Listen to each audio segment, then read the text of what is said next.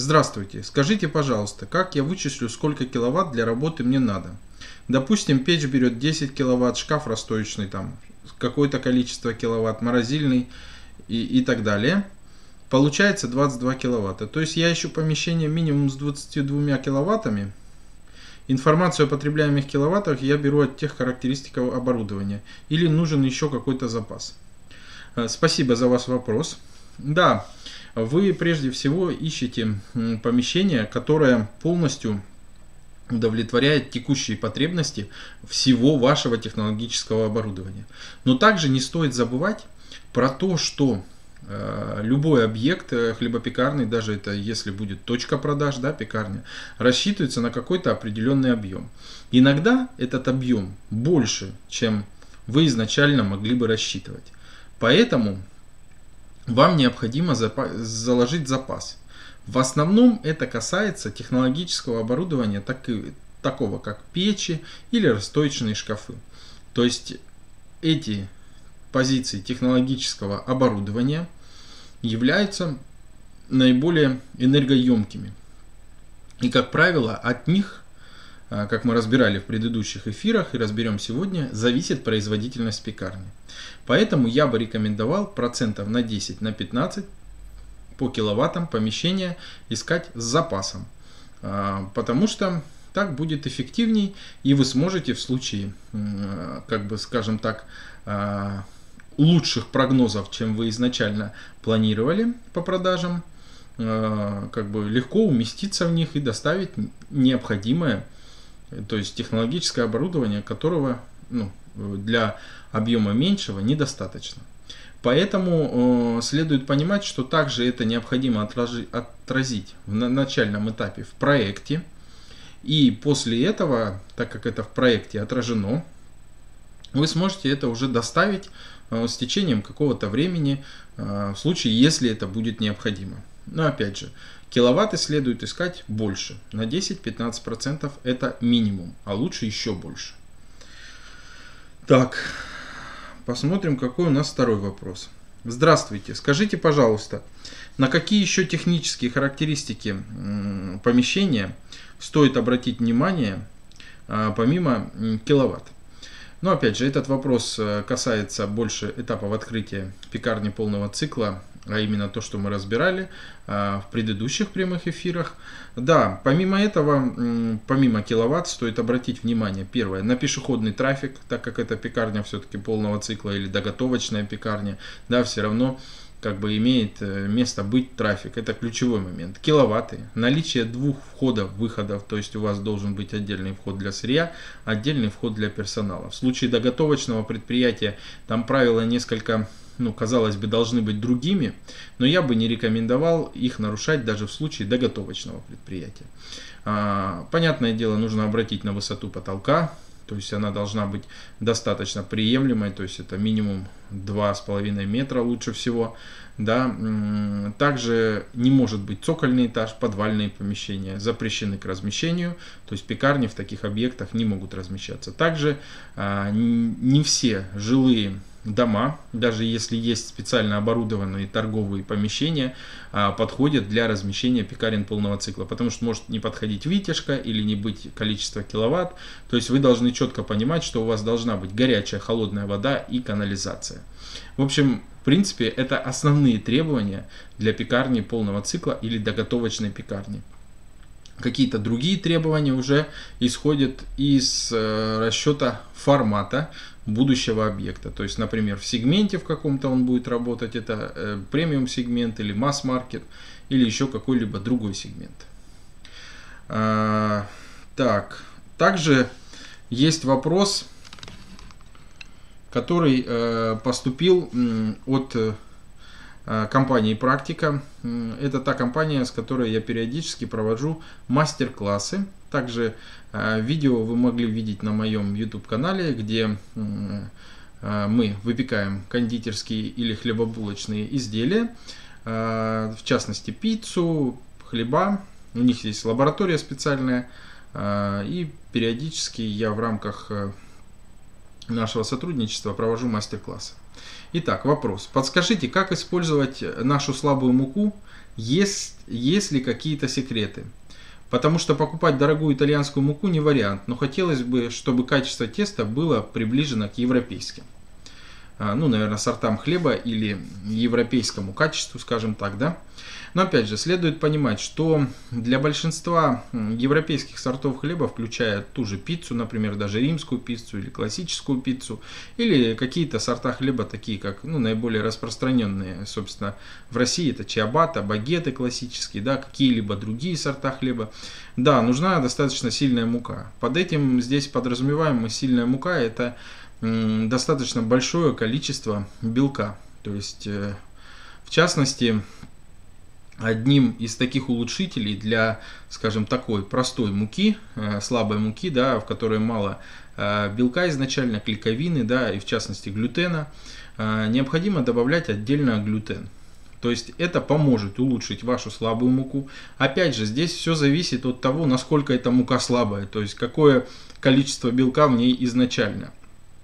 И уже от этого зависит, какое количество, собственно, глютена или клейковины Э, вы сможете э, в нее добавить, чтобы получить тот или иной эффект. На большинстве, на большинстве, скажем так, сортов муки, да, которые есть у нас сейчас, высших, э, то есть в высшем сорте, да, в частности, если он идет просто с завода и никак либо не был улучшен, да, то есть стандартный высший сорт, то на нем достаточно сложно приготовить какие-то какие-либо европейские сорта. Но опять же, это не вся мука, есть, э, например, какие-либо э, производители, алтайская, например, мука, в частности, алейка, она позволяет, собственно, даже без улучшения э, делать европейские сорта. Также мука старооскольская, которая производится в Старом Осколе, там их много, но есть определенный мукомольный завод, который позволяет это. Открытие пекарни и хлебопекарного предприятия, разработка ассортимента, технологические карты, подбор оборудования и инвентаря, оценка помещения, обучение персонала, консультации на всем этапе открытия. Открываем любые форматы хлебопекарных предприятий, пекарни, хлебопекарные производства. Современные технологии, современный ассортимент. Оставляйте заявку на открытие на сайте в описании. Смотрите видео о выполненных проектах, ссылки в описании. Делать. Соответственно, как бы вот эти, скажем, два вида муки можно брать без улучшения. А во все остальные, по-моему, опять же, если это позволяет ваша мука, да, потому что изначально, помимо того, что в ней будет белок, этот белок может быть разного качества. И даже если вы туда внесете, например, глютен или клейковину, да, соответственно, может получиться так, что улучшений существенных э, ну, не наступит. Его придется вносить туда слишком много. Поэтому здесь э, все необходимо тестировать. Но один из самых простых улучшителей э, слабой муки это глютен или клейковина. Здесь уж по-разному называется, но чаще всего э, он э, именно глютен продается как глютен. Поэтому можете купить его отдельно, вносить э, в дозировки. Здесь уже зависит от сорта, который вы хотите получить. Либо 1%, либо 2% от муки, либо 3%. Иногда можно даже и 5% вносить. Здесь все зависит от сорта, то есть и вида вашей муки именно, какое количество белка в ней изначально и что конкретно вы хотите получить. Вот такие у нас сегодня были вопросы. Дальше мы продолжим тему собственно, непосредственно э, нашего прямого эфира, а именно оборудование пекарни полного цикла. Как уже вам известно из предыдущих эфиров, что оборудование напрямую зависит э, от э, ассортимента, который будет производиться в, толь, в том или ином объекте. То есть от того, какой ассортимент и как вы его будете производить, зависит конечный список технологического оборудования и инвентаря. Для пекарни полного цикла, в частности оборудования, которое мы сегодня будем рассматривать, а, важным фактором является именно технология. Потому что, по сути, технологии, их вроде бы много, но для пекарни полного цикла мы сейчас озвучим основные. Это такая так называемая быстрая технология, одноэтапная, да, когда вы просто замешиваете ингредиенты, потом проходит некий промежуток времени, вы даете а, форми, разделяете э, тесто, э, формуете из него изделие и потом помещаете в расстоечный шкаф или в условиях цеха расстаиваете, украшаете и выпекаете в печи. Есть более сложный вариант, когда вы в тесто вносите предварительно Э, сброженные полуфабрикаты. Это могут быть закваски, это могут быть э, разного рода предварительно сброженные полуфабрикаты, ну, по типу опар, скажем так, да, которые придают дополнительные технические характеристики, реологические, э, улучшают реологические свойства теста и вкус конечных изделий. Тут как бы способ вот этот производства, он по сути не отличается от, скажем так, быстрого способа, да, он по сути как бы похож на него, за исключением лишь, э, исключение лишь в том, что э, заранее за 15-12 часов или в случае закваски за более длительный срок необходимо сделать эти полуфабрикаты. И после этого, собственно, их можно будет э, уже как бы вносить в тесто. А, принципиально дальше отличающиеся способы от, собственно, данных двух способов это все-таки э, формат, когда э, вы э, производите тесто и уже убираете его в холодильный шкаф на какой-то промежуток времени. Это может быть 12 часов, 16 часов, 18 часов, 24 часа или другой промежуток времени. То есть для этого уже требуются холодильные камеры или холодильные шкафы. А, это что касается именно хлебов в большей степени. Да? А, также вы можете эти изделия, скажем так, тестовые, тесто ферментировать в самом пласте теста. Вы можете из них сформировать изделия и ферментировать в холодильнике а, уже в изделиях. Тут как бы принципиальное отличие только в том, что если формиру, будете ферментировать в тесте, вам необходимо будет, собственно, Дальше сформировать изделие, потом расстоять и выпечь. В случае, если вы ферментировать будете в заготовка, то вам будет необходимо просто вытащить из форм. Как правило, это ферментируется в формах, либо на листах э, с льняной тканью. И после этого чуть-чуть в условиях цеха, чтобы это постояло, украсить и начинать выпечку. А, здесь уже как бы все зависит от э, того, какую технологию вы выберете. Но опять же, для более простой технологии холодильные шкафы не нужны, для более сложной технологии холодильные шкафы нужны. Я это говорю все для того, чтобы вы четко понимали, в чем отличие, скажем так, разных вариантов э, технологий и как меняется оборудование от технологии.